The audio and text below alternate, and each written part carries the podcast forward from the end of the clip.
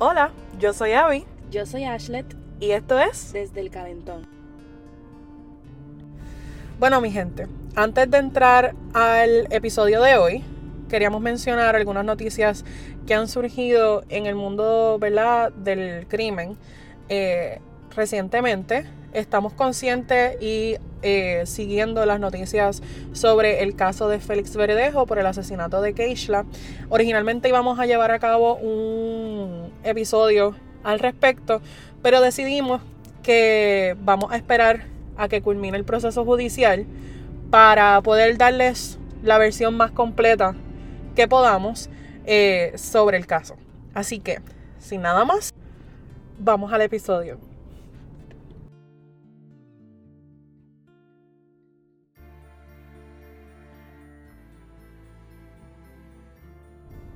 Hola mi gente, bienvenidos a este nuestro tercer episodio de Desde el Calentón. Yo soy Abby y hoy vamos a estar hablándoles sobre Ángel Colón Maldonado, también conocido como el Ángel de los Solteros. Bueno, Ashlet, ¿tú sabes quién es el Ángel de los Solteros? Claro que sí. Es un caso que es relativamente conocido, yo entiendo, acá en Puerto Rico, aunque se llevó a cabo entre la isla y dos estados en Estados Unidos, siendo ellos California y Nueva York. Y es el caso de el primer asesino en serie reportado en la isla. Pero vamos a ser claro. Es el primero en Puerto Rico, pero no todo el mundo lo sabe. Exacto. No es, yo creo que a él nunca se le reconoció con el título de asesino en serie. No, querían decir que era otra cosa, pero nunca se le quiso conocer o se le quiso poner el nombre de asesino en serie. Y yo creo que más bien es porque se confunde el concepto, ¿verdad? De los asesinos en serie con diferentes asesinos, eh, asesinos por lujuria, asesinos en masa, etcétera. Pero eso es algo que vamos a hablar un poquito más adelante. Eso le toca, le toca a Ashlet, ese research le tocó a ella esta vez. Así que, nada, vamos a empezar. Pero vamos a empezar el 29 de mayo de 1985 cuando encontraron el cuerpo del músico cubano Gustavo Farches de Miguel en su apartamento en Santurce. Farches de Miguel fue encontrado apuñalado con unas tijeras que se habían roto en el proceso de, ¿verdad? de- del asesinato y a golpes con una lámpara que también se había roto en el proceso. Ambas cosas estaban llenas de sangre. Y francamente, el apartamento estaba hecho una escena de una película de terror. Pero, ¿quién es el responsable de este asesinato? Según las fuentes oficiales, eh, este asesinato se le atribuyó a Ángel Colón Maldonado, que es el protagonista de este episodio de hoy. Pero existen muchas teorías que indican lo contrario. Ahora, vamos a lo que vinimos. ¿Quién es Ángel Colón Maldonado? Ángel Colón Maldonado, también conocido como el ángel de los solteros o el terror de los homosexuales, según se le fue denominado por los medios de- del país en ese momento, nació en 1968 en San Juan, Puerto Rico. Él era el hijo menor de seis hijos, así que senda familia, aunque honestamente nuestra abuela tuvo ocho. Así que Ay, pero tampoco digas así cosas personales. no lo digo por mal, simplemente digo que para ese tiempo era bastante normal que se tuviesen así familias grandes, ¿no? Pero eh, Ángel nació, como les dije, es el menor de los seis hermanos y vivían en, ¿verdad? En pobreza. Eran una familia humilde, era una familia pobre Clase baja. clase baja en Puerto Rico, exactamente. Ahora, por las circunstancias en las que vivían, eh, Ángel siempre tuvo una cierto tipo de libertad, por decirlo así, durante su juventud. Eh, no tenía mucha disciplina, que digamos, cuando era niño ni cuando era joven. Tan- No creo que era libertad, sino era que tenían demasiado muchos hijos para estar pendiente a todo. Es probable. El punto es que para los 15 años, ¿verdad? Para su juventud, ya él entre los 13 y 15 años, ya Ángel estaba rondando por las áreas de, de Santurce, específicamente en el área de Condado, en, San Juan, ¿no? Donde hizo algunas amistades que se pasaban básicamente jangueando en esa área, específicamente detrás de los hoteles del área de Condado. Para sus 16 años, ya Ángel se había adentrado al mundo de la prostitución masculina. ¿Por qué? Porque en el área donde él se estaba relacionando con estos este, jóvenes, había una cultura o una costumbre eh, de hombres mayores, entre muchas comillas, contratar a muchachos menores de edad para que les realizaran favores sexuales. Sugar daddies. No sé si sugar daddies, porque muy honestamente estos nenes eran menores de edad, pero eh, era una cultura. Y él pues se desarrolló este, en ese mundo. Eh, Ángel tenía un approach un poco específico a sus clientes, en el sentido de que siempre se le conoció como que tenía una relación mucho más empática con los Johns, como les dicen. Este, él tenía una relación mucho más interpersonal con sus clientes de lo que normalmente se tenía, al punto de que llegó a convivir con algunos de ellos. Así que en esencia, ¿verdad? Era pues, sí, lo que nosotros conocemos quizás como un sugar daddy, lo único que obviamente pues, estaba incluido la prostitución, la, la, la o el, no sé, el trabajo sexual. Pero es que no me gusta decir trabajo sexual porque era un nene de 16 años. Yo no creo que eso era por voluntad. Para mí, que como que siempre se le dice que está buscando como que estabilidad económica. Exacto. Él estaba buscando cómo, ¿verdad? Cómo mantenerse, cómo este, proveer para sí mismo y lamentablemente eso lo llevó a la prostitución desde una edad muy joven. Eh, uno de estos clientes con los cuales él se relacionaba bien interpersonalmente, o muy personalmente, eh, al punto de que convivían juntos, él le compraba ropa, lo llevaba al cine, le compraba todo, ¿verdad? En, cambio de su compañía y sus servicios sexuales. Era un doctor. Y este doctor resultó, ¿verdad? Terminó siendo su primera víctima. Su primera víctima fue el dentista Luis Manuel González López, quien vivía en el área de condado en unos apartamentos que se llamaban New San Juan. Él vivía en el penthouse. Y lo menciono porque ahí fue que encontraron su cuerpo. Este, y eso pues resulta ser importante dentro del contexto de la historia. Ahora, vamos a hablar sobre cómo operaba Ángel Colón Maldonado en cuanto a su víctima.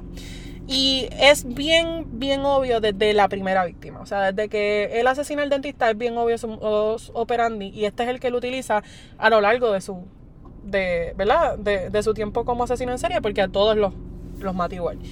Eh, el doctor fue encontrado atado de manos y pies dentro de la bañera de su casa. Eh, él estaba cubierto, ¿verdad? Tenía agua con sal, la bañera, y tenía Polaroids, o no Polaroids, pero fotos, fotos impresas de muchachos que eran clientes del doctor, pacientes del doctor, y, eh, ¿verdad? Simplemente jóvenes. Eh, desnudos. Desnudos, eran fotos pornográficas, estaban llevando a cabo relaciones sexuales en estas fotos, etc. E incluso en una de esas fotos estaba un policía, un agente de la policía, que luego renunció a su posición porque se le, este, ¿verdad? Se le iba a investigar internamente y pues prefirió eh, retirarse de su, de su puesto, por decirlo así. Al igual hay que, de hay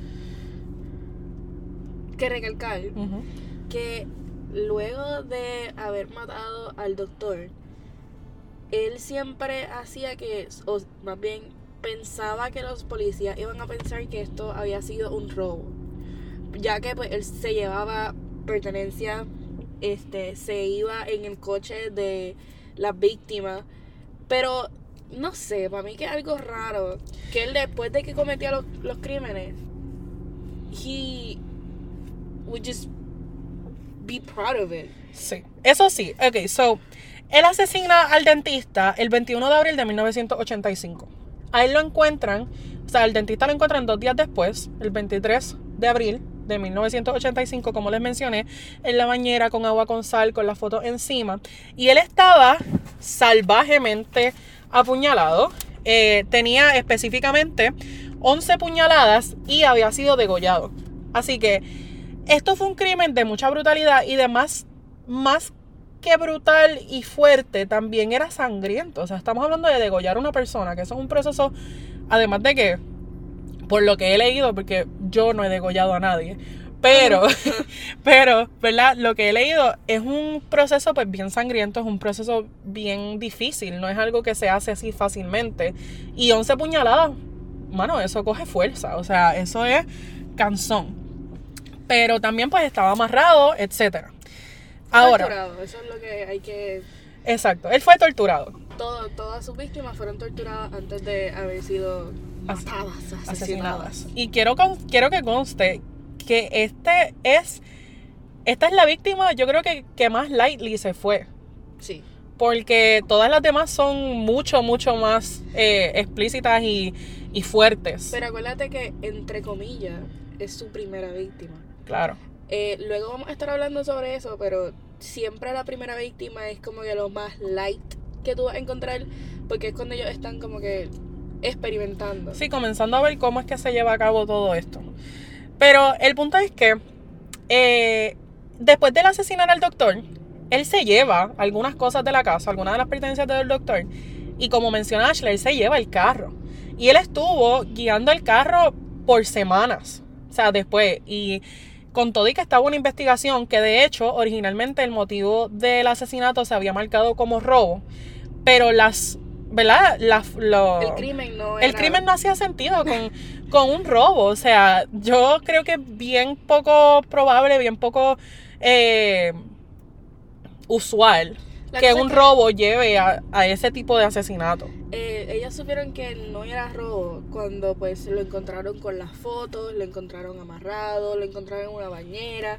Pero al principio lo que ellos vieron fue como que ellos no estaban pensando en a esta persona que es súper inteligente, que es doctor, va a ser gay.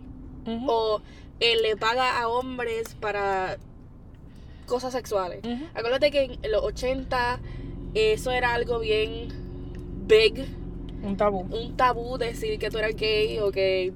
Pero como que por eso es que ellos siempre decían al principio, y yo pienso que era para no...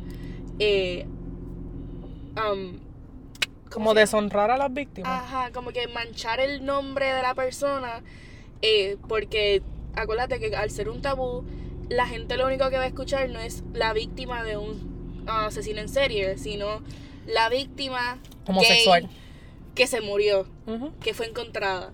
Pero como que por eso es que ellos decían que era robo primero, para no manchar el nombre del el doctor. Pero el punto es que, ¿verdad?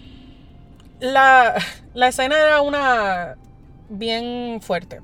Ahora, ¿qué pasa?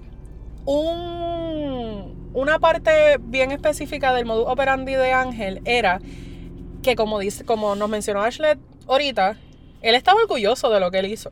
Y él se lo decía a todo el mundo. O sea, estamos hablando de que Ángel Maldonado, Ángel Colón Maldonado, le dijo en varias ocasiones a los jóvenes con los que él se relacionaba que él era el responsable de haberle asesinado a este doctor. O sea, esto era un secreto a voces en todo el sentido de la palabra. Secreto. Sí, es un secreto. Bueno, secreto a voces es como se le dice, ¿no? Damn. Pero el punto es que, o sea, era bien obvio, por decirlo así, que él fue el responsable porque él se aseguraba de que la gente supiera que, que él se había, él era el responsable. Él era el responsable. Eh, pero una persona puede decir, ¿What? Oh my god. ¿Cómo que él se lo contó a la amistad de and nobody said anything? Y deseo dejarle saber, muchas de sus amistades eran este pro- estaban en prostitutos, sea, como que sexual workers. Este, so tú ir a un a un policía y decirle, yo conozco una persona que mató a alguien, eh, casi siempre te preguntan como que quién tú eres, este, ¿sabes? Te preguntan como que tu, tu, tu pasado. Por eso es que como que uno puede decir, por eso es que se quedaron callados, no dijeron nada. Claro. Entonces, luego de esta primera víctima, viene el asesinato de Iván Frontera Benítez, que era un artista que tenía 42 años, era soltero y era una figura pública muy conocida y muy querida en Puerto Rico porque él había publicado un, eh, un libro de refinamiento y de buenos modales para hombres y además eh, llevaba a cabo trabajo como eh, MC, ¿cómo se dice eso? Como Host. anfitrión. de actividades, etc. Y lo conocían específicamente por su bigote, porque era un bigote estilo Salvador Dalí, así como llamativo, ¿no? Eh, pero el punto es que Iván Frontera era... Sorry si escucharon eso. Pero anyways, Iván Frontera era una figura pública muy conocida y él fue asesinado el 2 de mayo de 1985. Lamentablemente, la persona que descubrió su cuerpo fue su mamá. Eh, y el asesinato de Iván fue 11 días luego de esa primera víctima, del asesinato de esa primera víctima. Ahora, nuevamente les confesó su amistad de lo que le había hecho y cuando les mencioné que las próximas escenas no iban a ser tan sencillas como la primera, I meant it. ¿Ok? Vamos a ir punto a punto con cómo se encontró el cuerpo de Iván. Iván tenía 128 puñaladas. Estaba amarrado de manos y pies con unas corbatas de seda a la cama. Y tenía la cara, el cuello y la espalda completamente destruidas por las puñaladas. O sea, 128 puñaladas. ¿Tú sabes cuánto es eso? La fuerza, el coraje que uno tiene que tener para uno poder apuñalar a alguien en tantas ocasiones. Como que para mí eso es, no sé, salvajismo puro. Ahora, 33 de esas puñaladas fueron al cuello. Y fueron hechas con tanta y tanta fuerza que el cuchillo, la hoja del cuchillo, se rompió cuando chocó con una vértebra en la base del cuello de Iván. Las otras 95 fueron con un punzón y fueron a la espalda y los glúteos mayormente. Ahora, después de haberlo asesinado y ¿verdad? dejarlo tirado por muerto en su cama, él escribió con un crayón blanco en uno de los espejos del cuarto, con la organización no se juega. Eh, esto claramente era un intento de desviar la investigación y tratar de, pues, básicamente eh, distraer a los policías y tratar de hacerlo ver como que el asesinato había sido uno por, qué sé yo, en relación con alguna eh, crimen organizado o algo por el estilo. Pero claramente ese no era el caso. Ahora, un detalle que yo no sé si a ti te pasa igual, pero para mí, en los casos estos así como de, de tortura, porque quiero que conste que las heridas de estas personas claramente lo que están enseñando es que están siendo torturadas. O sea, esto no es un asesinato de que rápido, no, o sea, estas personas son torturadas probablemente por horas. Y una cosa que indicó esto muy directamente en el caso de Iván es que la televisión y el radio estaban a todo volumen. Y se cree que la razón por la que se puso el radio y la televisión a todo volumen era para básicamente esconder los gritos de Iván mientras él lo torturaba. No se cree, lo hizo. Claro, se sabe, pero lo que estoy tratando de decirle, o sea, nosotros no estábamos ahí, así que se entiende, se entiende que la razón por la que él puso el televisor y el radio a todo volumen era para esconder los gritos de Iván. Ahora, estamos hablando de que entre la primera y la segunda víctima hubo 11 días de diferencia. Entre la segunda y la tercera, que fue el primer caso que discutimos, que era el de Gustavo Farsas de Miguel, hubo 27 días entre medio. Nuevamente, el modus operandi era el mismo, estaban amarrados, estaban apuñalados. La única diferencia en el caso de Farshas de Miguel es que él murió también por un golpe que recibió con una lámpara. Algo que no había sido parte de las escenas anteriores y una de las razones por las que se entiende que quizás no... ¿Verdad? Que quizás se le achacó la muerte a Ángel porque era como que el responsable de estas eh, cosas tan aterrorizantes que estaban ocurriendo y quizás había sido otra persona, pero para todos los efectos estamos hablando de la misma persona. Ahora, algo curioso. Esos, entre cada uno de esos asesinatos, hay un espacio de tiempo y va creciendo. Y esto es indicativo de la conducta de lo que son los asesinos en serie. Aguántate, aguántate. Ahora, tan pronto asesinan a Iván, a Iván Frontera, ya estaban haciendo las conexiones entre las dos escenas, del doctor y de Iván. Eh, de hecho, el forense, el doctor encargado de, la- de los procedimientos forenses de ambos casos, así lo declaró para los medios. Estaban diciendo que ambos casos estaban relacionados, aunque no sabían quién era el responsable aún. Cuando muere Gustavo Farchas de Miguel, eh, que fue el 29 de, de mayo de 1985, obviamente el pánico aumenta. No comienza, aumenta, porque estamos hablando de que llevan básicamente dos meses en este corre y corre de que están muriendo este, hombres homosexuales y de manera tan violenta, ¿no? Así que el público en general estaba bien asustado, pero específicamente la comunidad homosexual en Puerto Rico tenía un miedo muy Muy grande. o sea, entendible más que nada, o sea, porque hello. Pero nada, mientras se está llevando a cabo estas investigaciones, claramente Ángel comenzó a sentir como que la presión y él se fue para California. Se fue a vivir a California, escapó de Puerto Rico, eh, donde nuevamente volvió a la prostitución.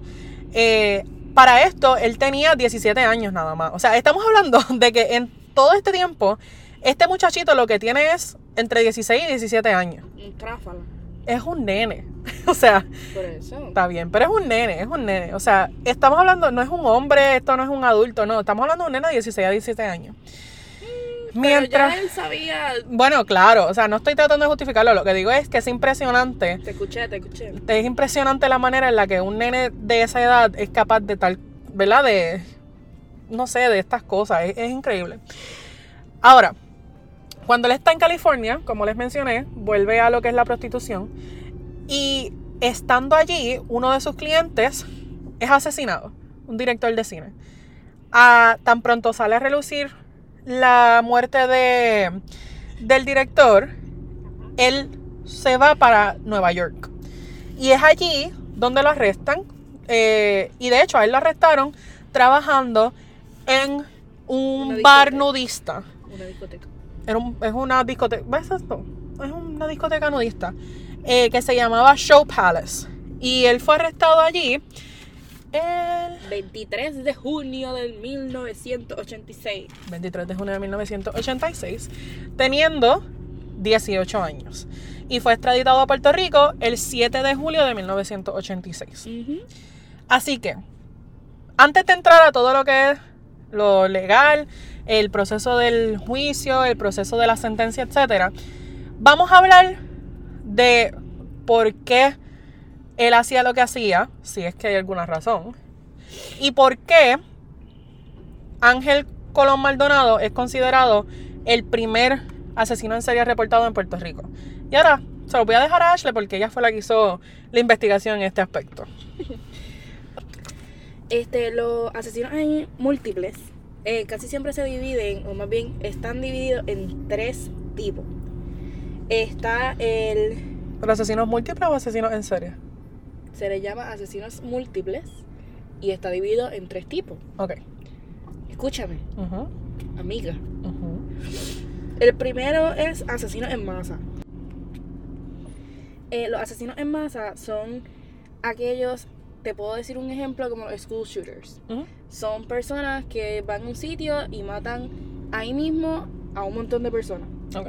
Eh, están los asesinos en secuencia.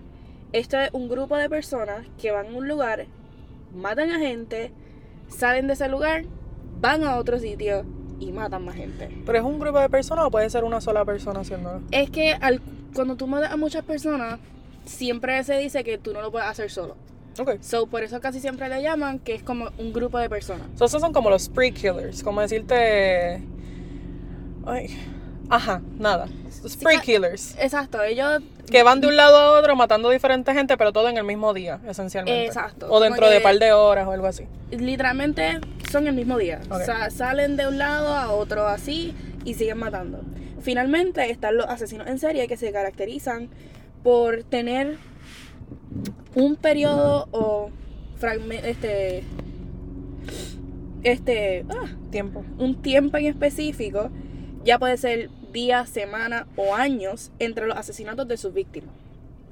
Pero eso es como un, entonces, como un periodo de, like, enfriamiento o algo así. Exacto. La cosa es que no todos pasan por eso. Ok. Eh, muchos de los asesinos en serie siempre tienen un why. Como un motivo, un una razón. motivo, una razón por la que lo hacen. Esto siempre es este que ellos siguen matando ya que al matar ellos sienten que lo que calma ese monstruo, como uno dice, que tienen adentro. Eso es como un impulso. No. O sea, que sienten un impulso, un impulso que tienen que satisfacer, es lo que están haciendo. No. Ok. es que ellos pasan, antes de llegar a ser asesinos en serie, les quiero dejar saber, ¿verdad? Este, esto lo pueden conseguir en cualquier, en los, en los medios así. Este, ellos pasan por una fase. Ellos primero están siempre pensándolo, como que eh, lo primero que ellos sienten es este... La fantasía. Esta fantasía, que por eso es que muchos de ellos luego eh, empiezan a hacerlo con animales, porque pues tienen que saciar esa fantasía, tienen que sentir como, que como es que se sienten. luego de eso, empiezan a buscar entonces sus víctimas. Hay muchos que cogen a gente al azar, pero hay otros que se quedan y están stalking a la persona. Para, Acechando. Exacto, para entonces de verdad elegirlo y saber si es la persona, la víctima que ellos quieren. Entonces sucede lo último, que es cuando entonces hacen y dejan entonces como que esa fantasía cobra vida. Este, por eso es que se tardan muchos años en desarrollarse. En desarrollarse. Eso no significa que 16 años es mucho, porque uno no sabe desde cuándo él estuvo pensando eso. Pero, ¿verdad? Este, quiero decir unos diferentes factores este, de comunes, como uno dice, de asesinos en serie. El primero, haber nacido o tenido una familia disfuncional. Estos pueden tener como que alcoholismo o violencia doméstica, ¿verdad? Disfuncional, en todo sentido de la palabra. Eh, muchas de ellas, eh, perdón, ellas, este, padecen de euneris. Euneris. Euneris. ¿Qué es eso? Orinarse en la cama. Ok. Tú uno puede decir, pero ¿qué tiene que ver con eso? Eh, bastante. ya que pues eso significa que no pueden aguantar los impulsos. ya eso sería ir al baño, cosas así, ¿verdad? Tú no se supone que después de los 5 años pare de orinarse en la cama. Eh, al igual, muchos de ellos presentan este tendencia tendencias antisociales eh, o que son alejados de todo el mundo.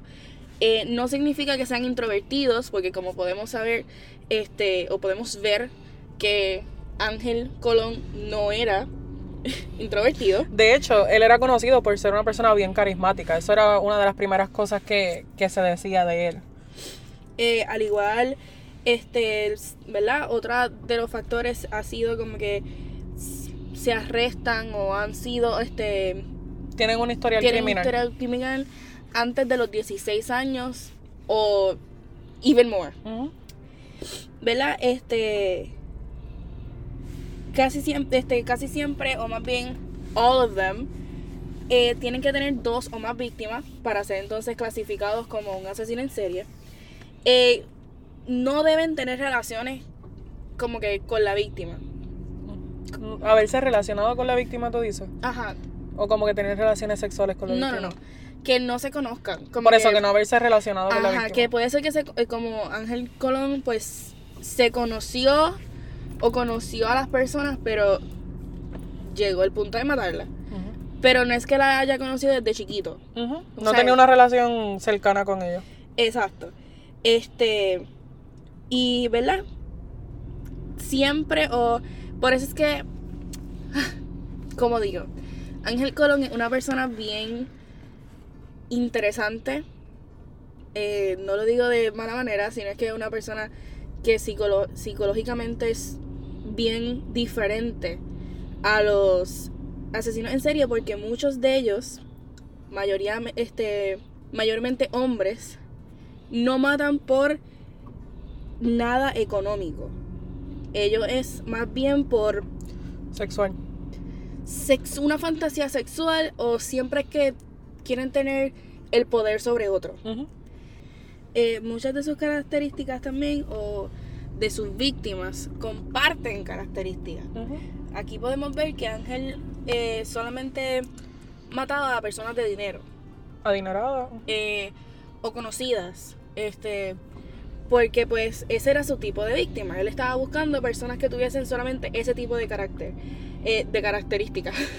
Y hombres mayores de 40 esencialmente también. Eran como que middle-aged men de dinero y homosexuales.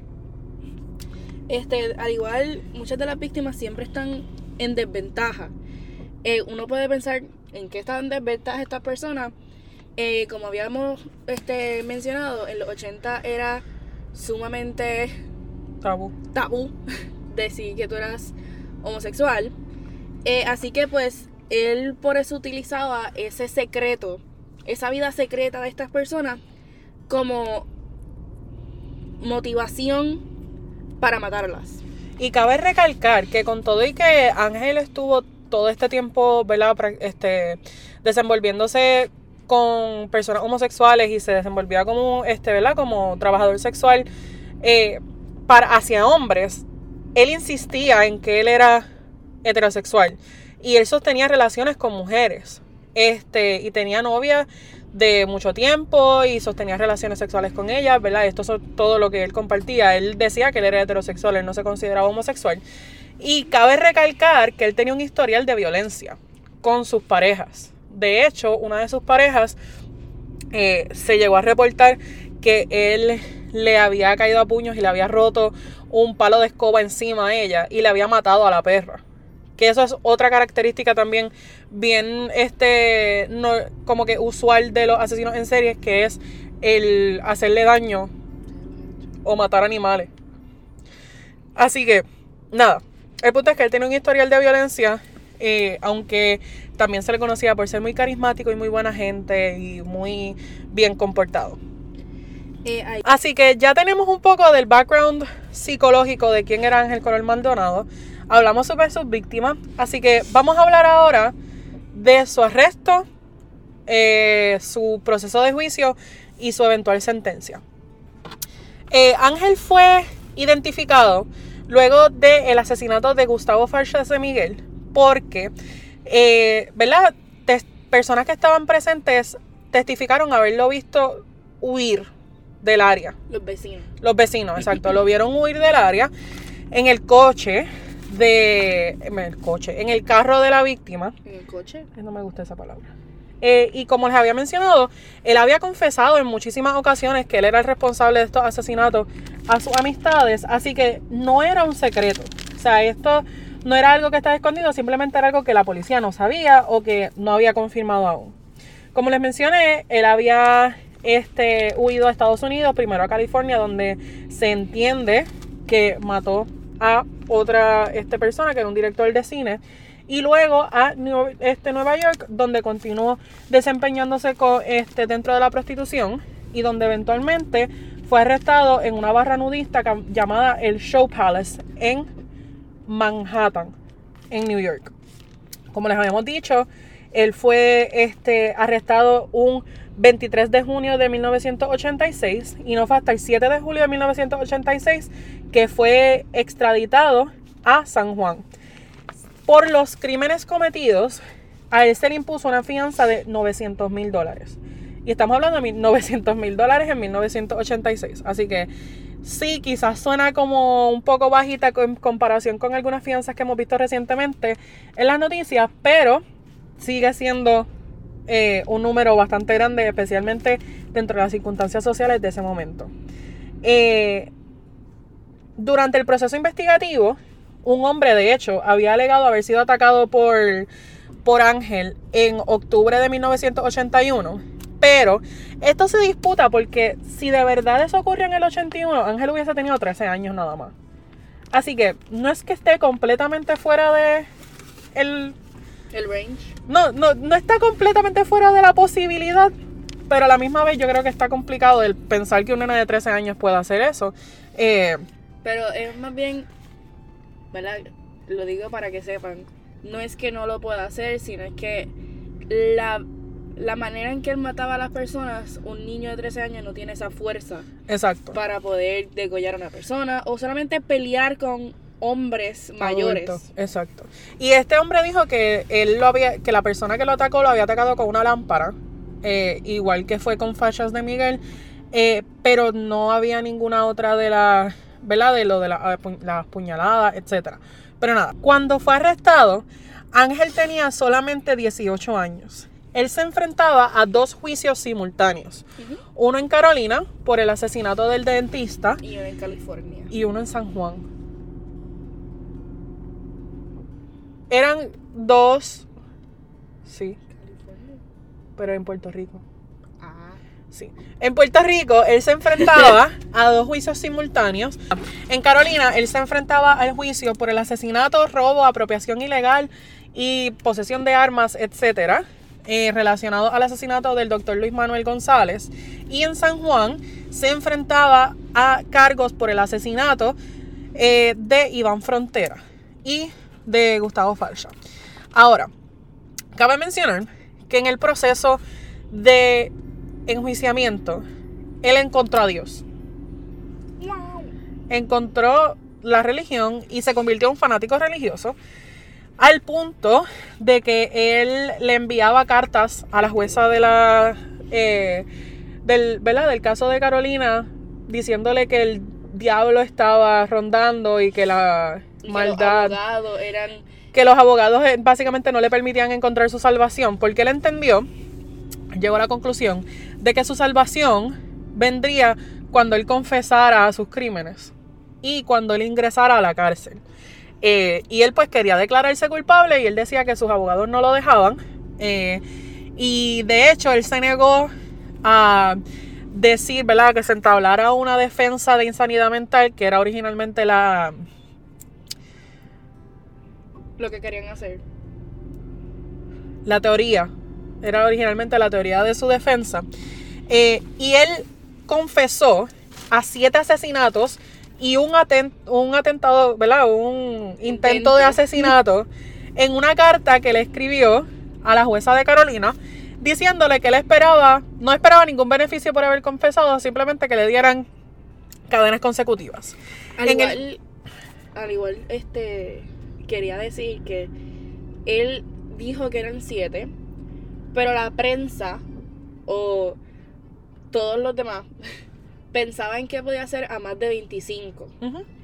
Eh, ya que pues muchas personas morían igual eh, con el mismo modus operandi que él estaba haciendo. Sí. Nadie sabe si fue él o si era un copycat. sí, si había algún otro asesino rondando igual. Exacto. Pero a él, ¿verdad? Él este, dijo sobre siete, pero se le, se le querían Imputar. este, achacar, imputar.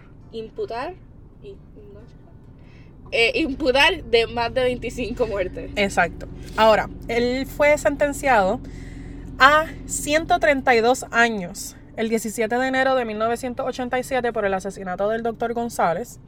Y luego, el 12 de octubre de ese mismo año, fue sentenciado a 234 años adicionales en el Tribunal de San Juan, Con 19 años de edad. con 19 años de edad.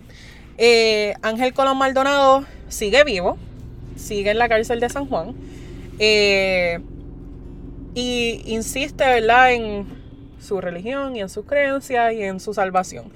Eh, Al igual ha tratado de suicidarse, ¿verdad? Han dicho que ha tratado de suicidarse varias veces.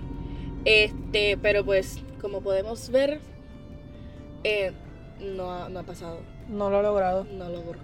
Así que nada, mi gente, esa es la historia de Ángel Colón Maldonado, el ángel de los solteros. Esperamos que les haya gustado este episodio y manténgase al tanto, que ya estamos de nuevo en el ritmo en el que se supone que estemos. Así que nada, mi gente, cuídense, que la cosa está mala. Nos vemos la próxima semana.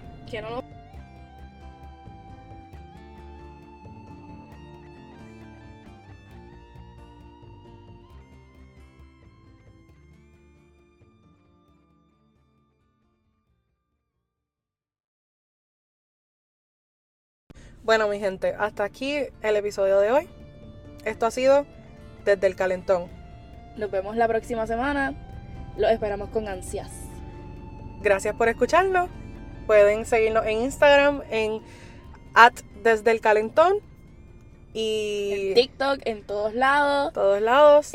En todas las plataformas. Toda la información que se compartió en este episodio y los próximos va a estar abajo en los show notes.